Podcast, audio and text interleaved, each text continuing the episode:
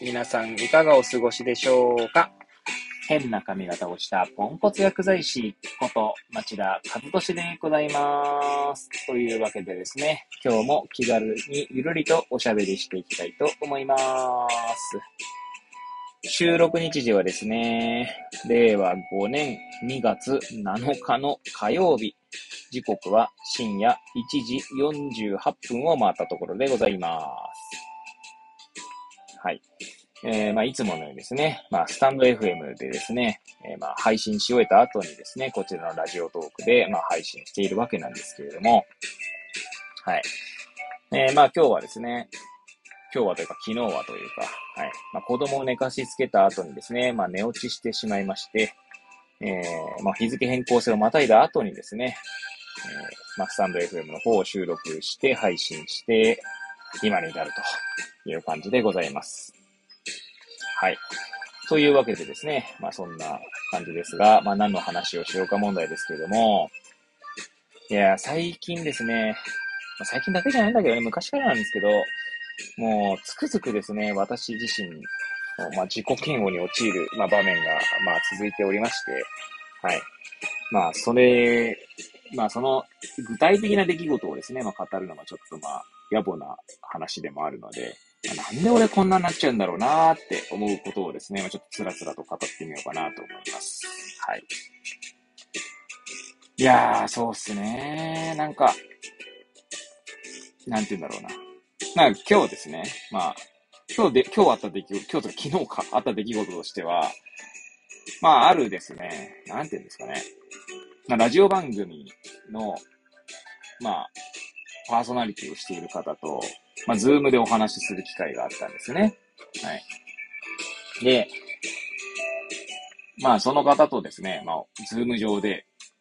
お目にかかるというか、お話しする機会としては2回目なんですけど、1回目はですね、別にほぼ、なんだろうな、それこそあの、めちゃくちゃ大勢の中での一人だ、私が一人だったので、まあ別に直接なんかこう、やりとりする時間があったわけでもないですけどね。まあほとんどないに等しいですかね。はい。まあそんな中ですね、まあ2回目今回だったわけなんですけど、まあ今回はですね、まあその方も、パーソナリティの方も交えて5人ですか？私も含めて。はい。で、まあ話をしていたわけなんですけど、いやー、なんか、まあもちろんまず最初は楽しかったんですよ、その時はね。まあその時は、ってか1時間ぐらい喋ってたわけですけど、5人でね。なんですけど、なんかこう終えた後ですね、その1時間のズームでのオンライン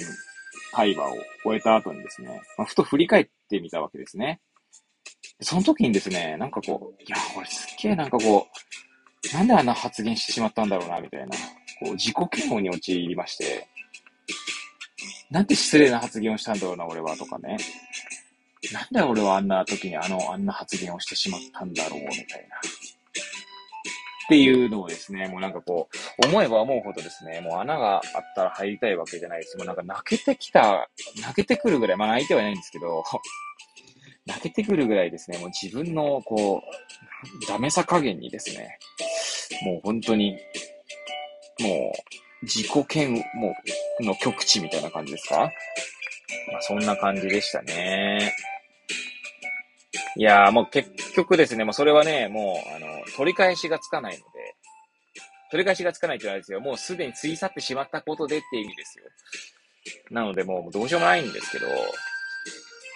でまあ、ね、もしまた次そういった機会があった時には、本当にこうなんか、なんだろう、ある種後ろめたさみたいなものを感じてしまうのかもしれないですけどね。いや、まあ、なんでこうなっちゃうかっていうと、私自身が多分ね、調子乗りやすかったりとか、空気が、まあ、俗に言うね、空気が読めないとか、まあ、そういった、こう、タイプの人間なんですよね。まあ、空気が読めないっていうのは、まあ、ある種発言しようとすることの裏返しになるかなって気もするんですけど、まあ、例えば先日もですね、ある会議みたいな打ち合わせがあってですね、まあ、そこで、えー、その会議が始まって10分15分、まあ、冒頭ですよね。まあ、1時間の会議のうちの10分15分ぐらいのところで、まあ、私が意見をしたんですけど、まあ、その会議にはですね、私初めて参加したんですね。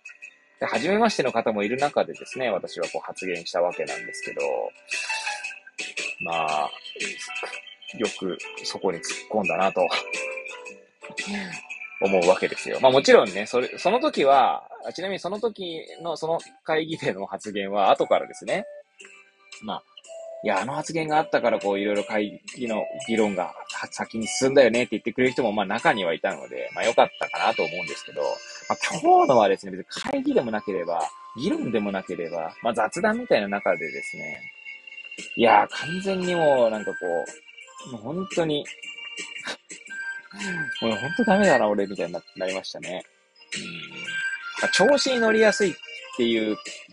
のも言いましたけど、多分ですね、ま、そのラジオパーソナリティさんの番組を私は毎日のように聞いていてですね、なんならコメントをしていてですね、まあ、コメント返しもしてくれるっていう中で、勝手にこう、その人のことを分かったつもりになっているみたいな、いう感覚になってたのかなーっていう気がしていますね。それがなんか調子に乗らせてしまったみたいな。うん。そんな気がしますね。いやーもうなんか本当にマジで開けてくるわ、マジで。何なんだろうな、俺まあな。って思いますね。まあ今度ですね、まだコメントするので、コメントする機会があったらですね、そこはちょっと本当にもう、なんかもう、謝罪しかないですね。謝罪会見じゃないけど。うん結構ですね、今日、なこれは大、ちょっと若干尾を引いてるな、みたいなとこがあって。尾を引いてるなって自分の中でですよ。なんかもう、なんつうんでしょうね。いや、もう、もう開き直るしかないんですけどね、もう過ぎ去ったことなので。